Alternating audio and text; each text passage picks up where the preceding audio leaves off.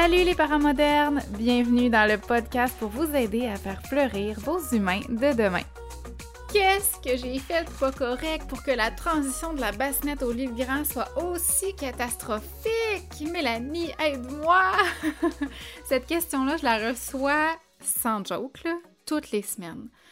Mon enfant dormait bien dans sa bassinette, maintenant c'est l'enfer, il prend une heure et demie à s'endormir, il se relève de son lit 60 fois, il s'endort juste avec moi.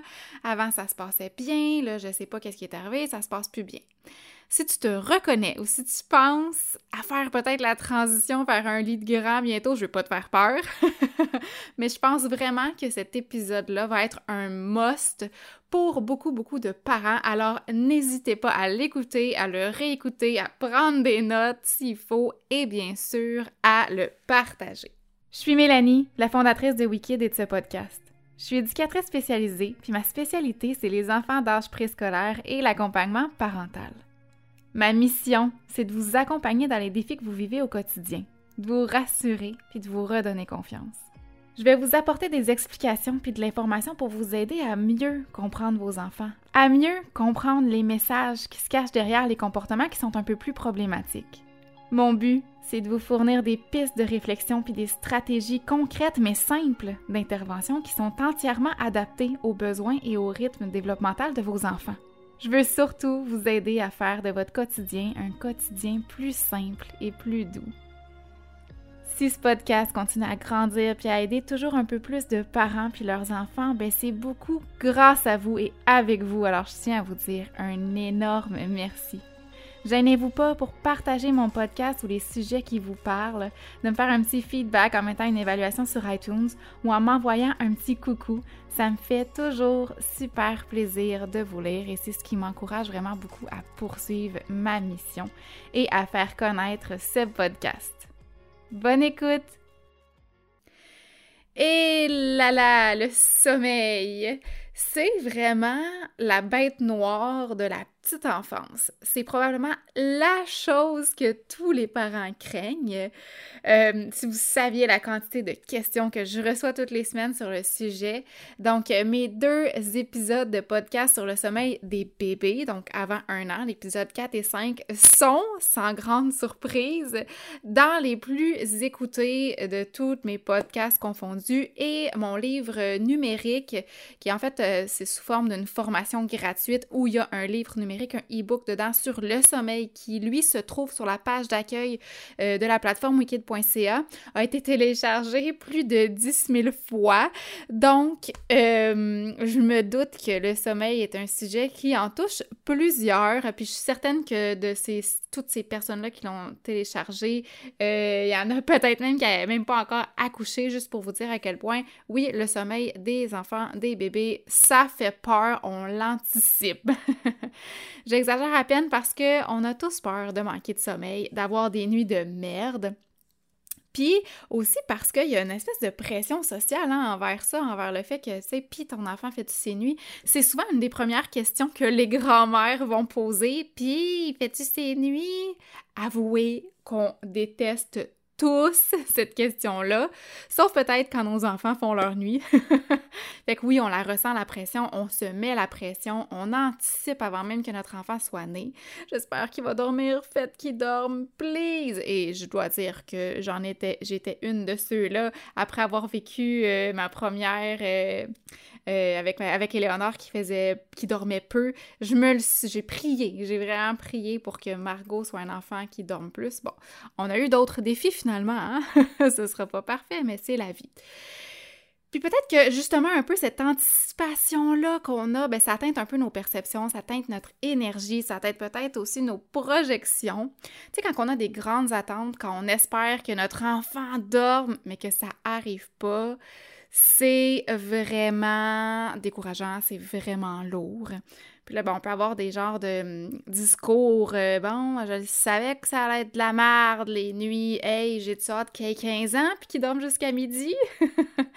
Rendu là, c'est pas l'heure de lever le problème, ça va être l'heure à laquelle il se couche, hein? À chaque âge, c'est des filles. Mais ce que je vais te donner comme information aujourd'hui, ce sera peut-être pas parfait pour tout le monde, pour tous les parents, pour tous les enfants, parce que, évidemment, je prétends pas connaître la vérité absolue. Je fais pas de magie, hein? Il y a rien de magique ici. Je donne de l'information pour vous aider à changer vos perceptions, pour euh, vous rassurer, pour vous donner des pistes de réflexion, pour vous aider à observer les choses sous un autre angle, pour se décoller un peu le nez du problème, puis peut-être même, ben, je l'espère, vous fournir des pistes, des stratégies qui vont être efficaces, qui vont être aidantes. Et je rappelle que bien que les enfants, euh, chaque enfant soit unique, chaque développement est unique, que toutes les suggestions qui, sont faites ici aujourd'hui sont adaptées au développement de la majorité des enfants, puis qu'elles sont bienveillantes, mais vous êtes les mieux placés pour savoir ce qui est bon pour votre enfant. Maintenant, si vous n'avez pas encore fait la transition vers le lit de grand, puis que vous écoutez ce podcast-là pour vous préparer, ce qui est une excellente idée, mais la première étape va être de faire la mini-formation gratuite dont je vous parlais tantôt sur le sommeil qui inclut le e-book. Donc, vous allez trouver sur la page d'accueil de Wikid, environ au milieu euh, de la page euh, web, euh, dans l'endroit où je présente tous les cours, vous allez trouver la mini-formation gratuite sur le sommeil. Et en fait, peu importe où vous en êtes dans votre transition, la formation sur le sommeil est pas mal un prérequis à ce podcast-là, en fait. Puis ça se fait hyper rapidement, c'est de l'information qui est très claire, c'est très rapide et très concret à lire. Donc je vous recommande vraiment d'aller lire ça avant de euh, poursuivre l'écoute du podcast ou du moins écouter le podcast, mais allez lire ça absolument avant pour avoir vraiment les outils clairs. Que vos enfants ont besoin d'avoir confiance, ils ont besoin d'avoir confiance, surtout que de dormir peut être agréable, que de dormir, c'est positif. Pour nous, les, parents, euh, pour la plupart, en tout cas, des parents, dormir, c'est positif, on en a besoin, on en crave, on en veut. Mais un jour, pour vos enfants aussi, ça va être ça. Un jour, pour vos enfants, ça va être positif, puis ça va, être, ça va leur faire du bien. Fait qu'il faut qu'ils aient confiance en ça, il faut qu'ils croient ça, que dormir, c'est positif, puis que finalement, vous êtes là pour les aider. Donc, si vous-même êtes positif, que s'il n'y a aucune inquiétude à avoir avec le fait de dormir, ben, votre enfant va aussi le croire. Pour qu'un enfant ait confiance que le sommeil est positif, il faut d'abord et avant tout que vous ayez confiance en la méthode ou en la stratégie que vous allez choisir d'appliquer. Donc, si votre enfant vous sent tendu, si il vous entend dire des commentaires comme euh, ah, ça marchera jamais cette technique-là, garde, ça marche pas, tu vois bien, il dort pas, ou bien euh, j'ai sorte qu'il dorme, ou, de dire à votre enfant euh, là là, t'as besoin de dormir, t'es fatigué, ben ça, tout ça, c'est rien qui est agréable à entendre. C'est rien qui est encourageant, c'est rien qui est positif pour un, enfant. Donc, faites attention à votre attitude puis aux commentaires que vous pouvez avoir en présence de votre enfant, de le dire dans votre tête, de ventiler auprès de vos amis, de votre chum, de votre blonde. C'est correct. Vous avez le droit de ventiler puis de le dire que c'est donc de la merde, que vous avez donc hâte de dormir. Mais faites attention à ce que vous dites devant votre enfant ou en présence de votre enfant, même s'il joue, ils entendent. Parfois, on a l'impression de supporter notre enfant en restant avec lui dans son lit pour qu'il se sente assez rassuré pour s'endormir, n'est-ce pas? Mais parfois, le message peut être interprété ou perçu par les enfants comme ben, je peux pas m'endormir seul, je peux pas y arriver, je suis pas capable sans mon parent, ou ben c'est pas sécuritaire de le faire, c'est pour ça que mon parent doit rester. Puis ben c'est pour ça aussi que mon parent, faut qu'il vienne se recoucher avec moi à chaque fois que je me réveille, quand, quand je me réveille, puis qu'il n'est pas là la nuit. Mais là, je suis toute seule, c'est pas sécuritaire. Fait qu'il faut que mon parent revienne se coucher avec moi. Quand, dans le fond, on s'entend entre vous puis moi que votre enfant, est parfaitement en sécurité dans son lit, right? Votre enfant, il a peut-être pas envie de dormir ou d'être seul pour s'endormir dans son lit. Puis ça, je comprends ça. Puis ça, faut le comprendre. Mais c'est pas parce qu'il n'a pas envie qu'il peut pas. Un enfant de 2-3 ans peut s'endormir seul dans son lit. À moins, encore une fois, que votre enfant ait un besoin particulier. Mais je parle, la majorité des enfants peuvent s'endormir seuls dans leur lit. Donc, si vous choisissez de faire un changement, peu importe lequel, ayez confiance en cette nouvelle stratégie, en ce nouveau changement. Ça vous prend un plan clair et il faut vous en tenir au plan pour quelques semaines. Vous êtes mieux d'y aller all-in que d'y aller à reculons ou back and forth. Donc, si vous choisissez éventuellement, quand vous allez être prêt, de que votre enfant s'endorme seul, de plus vous coucher avec lui dans son lit, ben il faut être constant. Il faut pas que ce soit un soir oui, un soir non, un soir vous l'amenez dans votre lit, mais l'autre soir non, parce que votre enfant va être complètement insécure, déstabilisé, il va plus rien comprendre, il n'y aura plus de constance, il n'y aura plus de cohérence, et là, ça va devenir très compliqué. Donc oui, un changement de lit ou un changement d'habitude de sommeil, c'est vraiment pas facile. On entend souvent le mot régression. Moi, personnellement, vous savez, j'aime ça faire différent des autres. je préfère le mot progression. Le sommeil des enfants, faut voir ça comme une progression et non pas une régression, pour plusieurs raisons. Le sommeil peut être facilement, facilement, facilement perturbé chez les enfants comme chez les adultes. Tu sais, si, si, vous, vous êtes anxieux puis que vous faites de l'insomnie, ben on ne dira pas de vous que vous avez une régression du sommeil. Vous n'êtes pas en train euh, d'oublier comment on s'endort. Vous n'êtes pas en train de désapprendre à dormir. Mais c'est la même chose pour les enfants. Il y a une situation temporaire qui affecte leur sommeil. Le problème, c'est que pour régler ce problème-là, on trouve une solution, comme je disais tantôt, temporaire qui devient permanente, comme de passer deux heures à endormir notre enfant en étant couché dans son lit avec lui ou euh, en étant rendu à, faire chambre à part euh, avec votre conjoint, votre conjointe. Hein? Fait que chaque parent dort avec chaque enfant dans le lit de l'enfant. Donc, c'était peut-être une solution temporaire qui est devenue permanente. Et là, je dis ça sous toute réserve parce que si ça vous rend confortable, si ça fonctionne pour vous, si vous êtes bien là-dedans, c'est correct. Là, ça, ça vous appartient. C'est pour tous les parents qui sont plus capables, qui sont à bout de ça, qui veulent pas faire ça. C'est à vous que je m'adresse. Parce que toutes les autres, si vous êtes confortable là-dedans, c'est correct. Donc, ce qui était rendu une solution temporaire est maintenant une habitude permanente et c'est là que le problème, entre guillemets, euh, arrive. Parce que oui, la transition vers un lit de grand peut demander plus d'accompagnement et plus de temps, mais on ne parlera pas d'une régression, on va juste parler d'une progression, une progression dans le temps qui inclut des hauts, qui inclut des bas et c'est normal. Mais on se rappelle que le sommeil, c'est une chose positive, que le fait de se reposer, de recharger ses batteries, c'est positif. Donc, on évite les commentaires ou les reproches autour du fait que notre enfant dort pas. Une chose que les enfants aiment beaucoup, évidemment, c'est d'être rassurés sur comment se passent les choses. Donc, comment ça va se passer pour moi de dormir? Comment ça va se passer de dormir? Est-ce que je vais être en sécurité? Puis ma maman va être où? Mon papa va faire quoi? Donc, un petit truc tout simple, c'est de raconter l'histoire de ce qui s'en vient durant la routine du dodo. Sans que j'élabore ici sur les routines, parce que je l'ai fait dans le e-book sur le sommeil, euh, vous pouvez raconter ce qui s'en vient. Ça permet à l'enfant de se sentir en confiance, d'être plus sécurisé, puis de se situer dans le temps aussi. Donc, le soir, on peut dire quelque chose comme euh, ben, Tu vas aller dans ton lit, on va lire une histoire, après ça, je vais te flatter quelques minutes, je vais te chanter une berceuse, puis après ça, ben, toi, tu vas rester dans ton lit pour te reposer, recharger tes batteries, puis ben, je vais, je vais aller faire la vaisselle ou je vais ramasser dans la maison. Puis ben, demain, on va se réveiller, puis je vais être avec toi, puis on va passer encore un peu de temps ensemble. Ça permet de donner une sorte de structure, puis de rassurer l'enfant sur ce qui s'en vient, donner une genre de séquence d'événements. Autre petit truc rapide que les enfants adore, c'est de faire un jeu de rôle. Donc, placer ses toutous sous la couverture près de lui, puis dire bonne nuit à leur toutou comme vous le feriez avec lui. Donc, euh, bonne nuit douceur, repose-toi bien pour avoir plein d'énergie, pour sauter puis courir demain. Bonne nuit Capucin, je te souhaite de rêver que tu es dans la jungle avec tes amis singes. Puis on peut aussi inviter l'enfant à le faire avec nous, puis éventuellement, ben, l'enfant, il va le faire seul. Puis... Euh, on finit aussi avec notre enfant à lui dire un petit message mignon, chaleureux, attentionné.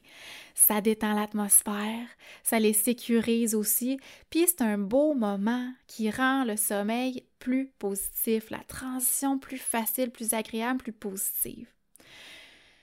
Si, mettons, ça fait déjà plusieurs semaines, voire plusieurs mois que le soir c'est difficile, que ton enfant se lève souvent de son lit, qui pleure, qui fait des crises, puis que là tu l'endors en étant couché avec lui, puis que ça tu veux que ça soit fini, tu veux passer à autre chose pour le bien de tout le monde, ben c'est super. Ce sera pas facile, mais il faut avoir confiance, puis il faut persévérer, puis je t'encourage à le faire si tu le files.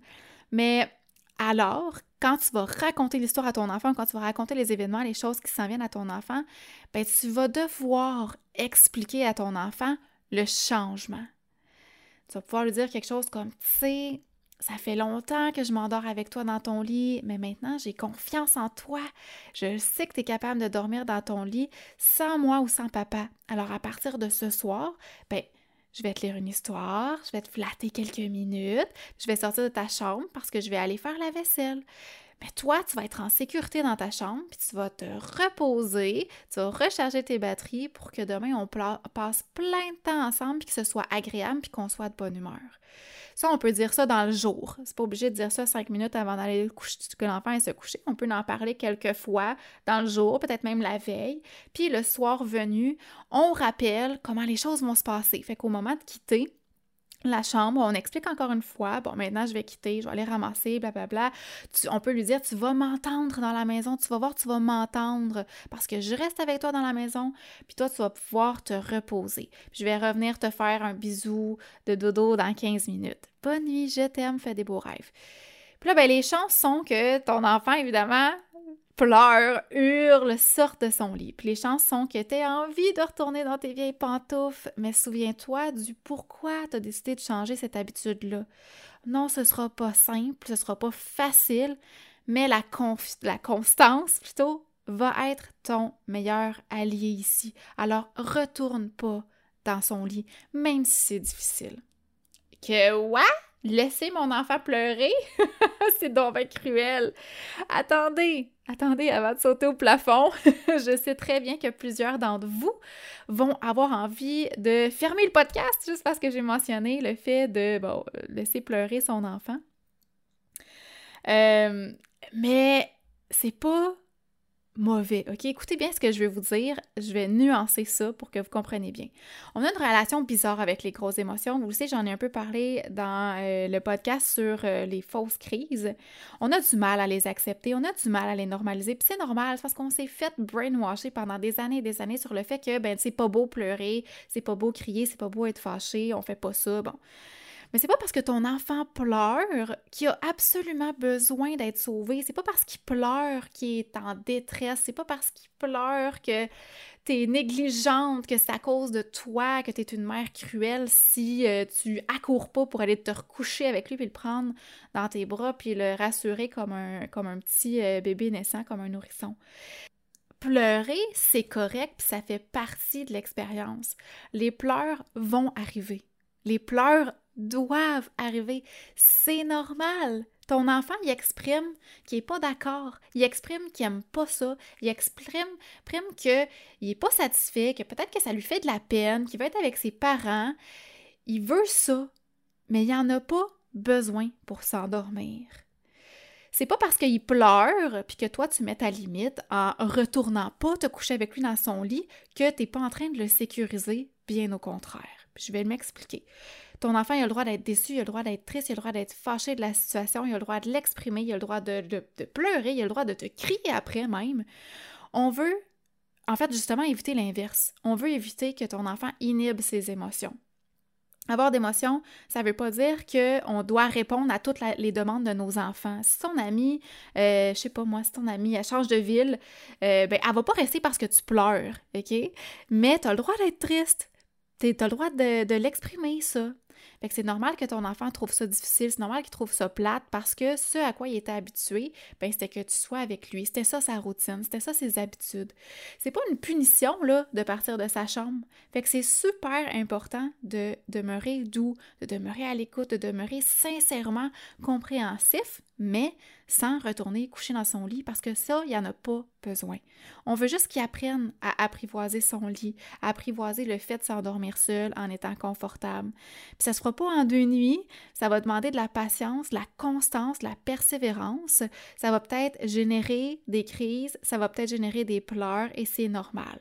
Mais je veux te rappeler qu'il y a une différence entre mon enfant voudrait que je reste, donc je vais retourner avec mon enfant et mon enfant voudrait que je reste, je comprends ça, puis je vais le rassurer.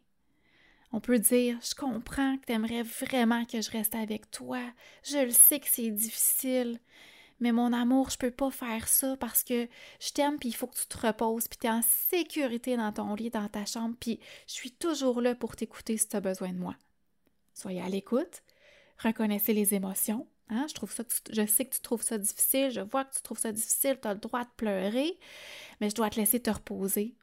Puis moi, je dois aller faire, je dois aller ramasser dans la maison, je dois aller me reposer moi aussi. Euh, je te fais, je vais venir te voir dans 15 minutes.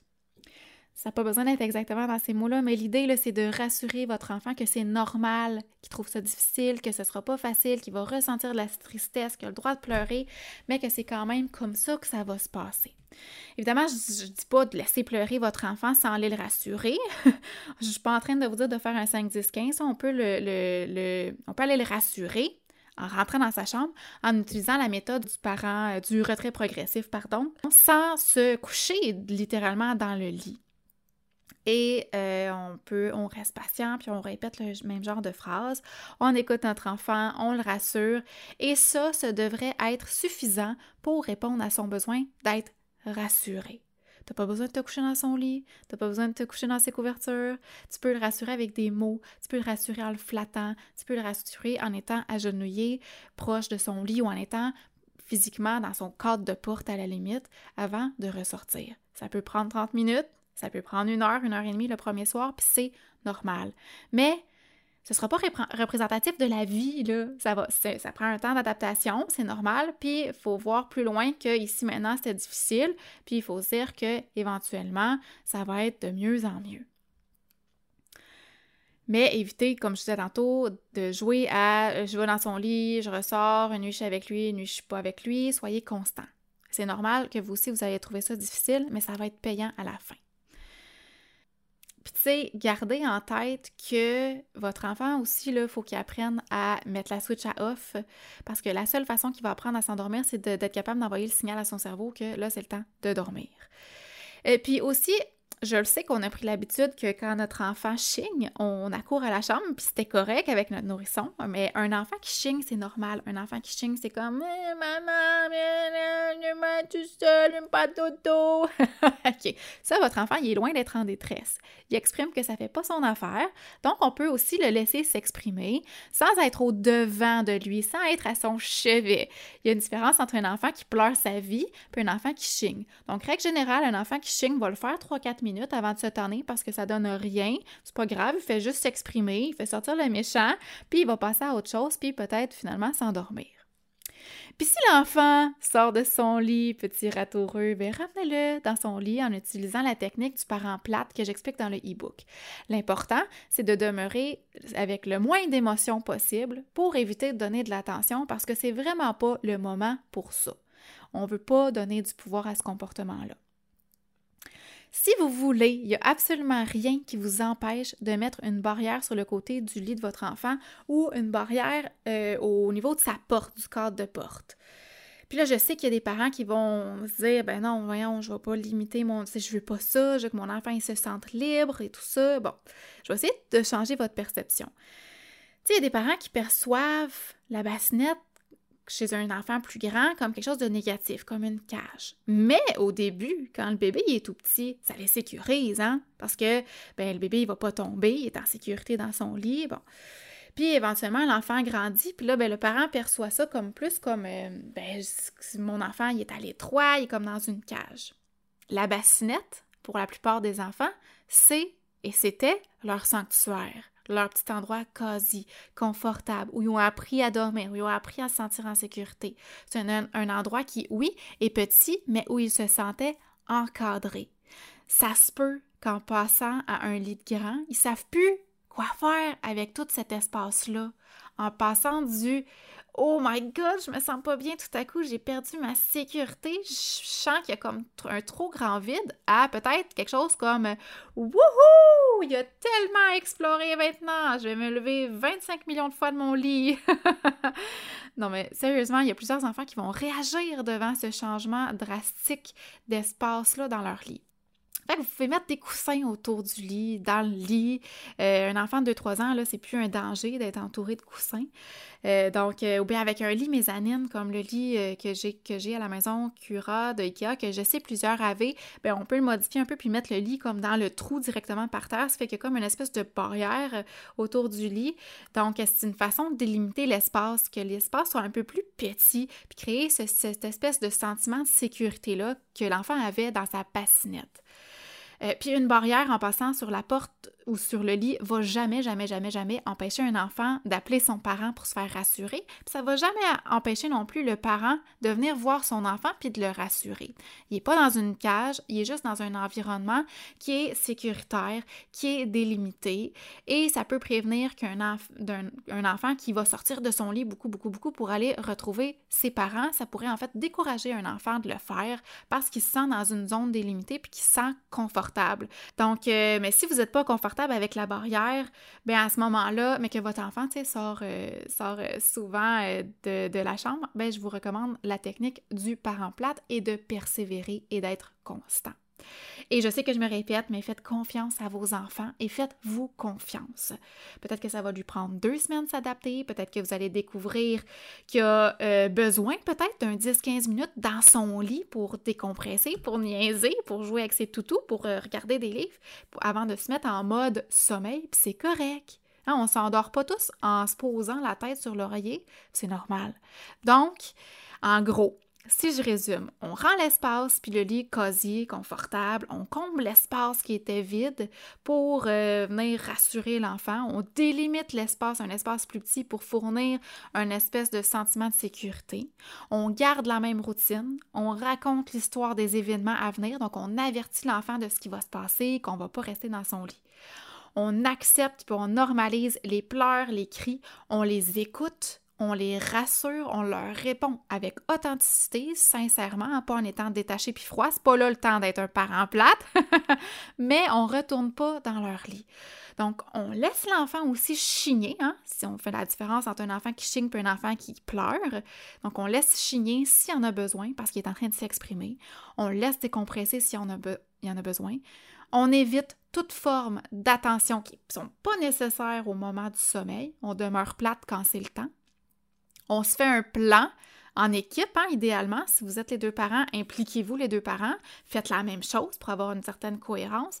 Puis on se tient à notre plan pour les trois prochaines semaines. Même si c'est difficile, faites-vous des récompenses ce soir, des massages, je sais pas, buvez une bouteille de vin, euh, mangez des sushis, récompensez-vous d'une autre façon pour euh, vous donner du courage parce que je sais que ça sera pas facile, mais je pense que c'est une go à donner. Une fois qu'on le fait, ben après ça, c'est réglé pour la vie, vous comprenez? fait ça peut vraiment valoir le coup de le faire parce qu'après ça, ça va être terminé.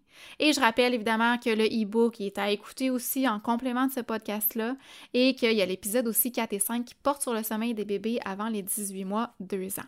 J'aimerais ça savoir, vous en pensez quoi finalement de ce podcast-là? Donc laissez-moi un petit message, laissez-moi une évaluation si vous avez envie. Partagez ce podcast-là aussi euh, avec tous les parents qui struggle avec le sommeil ou qui pensent faire la transition bientôt. Euh, on ne sait jamais, ça pourrait aider un parent. Et sur ce, ben moi, je vous souhaite euh, une bonne semaine, les parents modernes. Et on se revoit, ben revoit, on se, on se reparle, tiens, lundi prochain pour un autre podcast signé Wicked. Tourlou!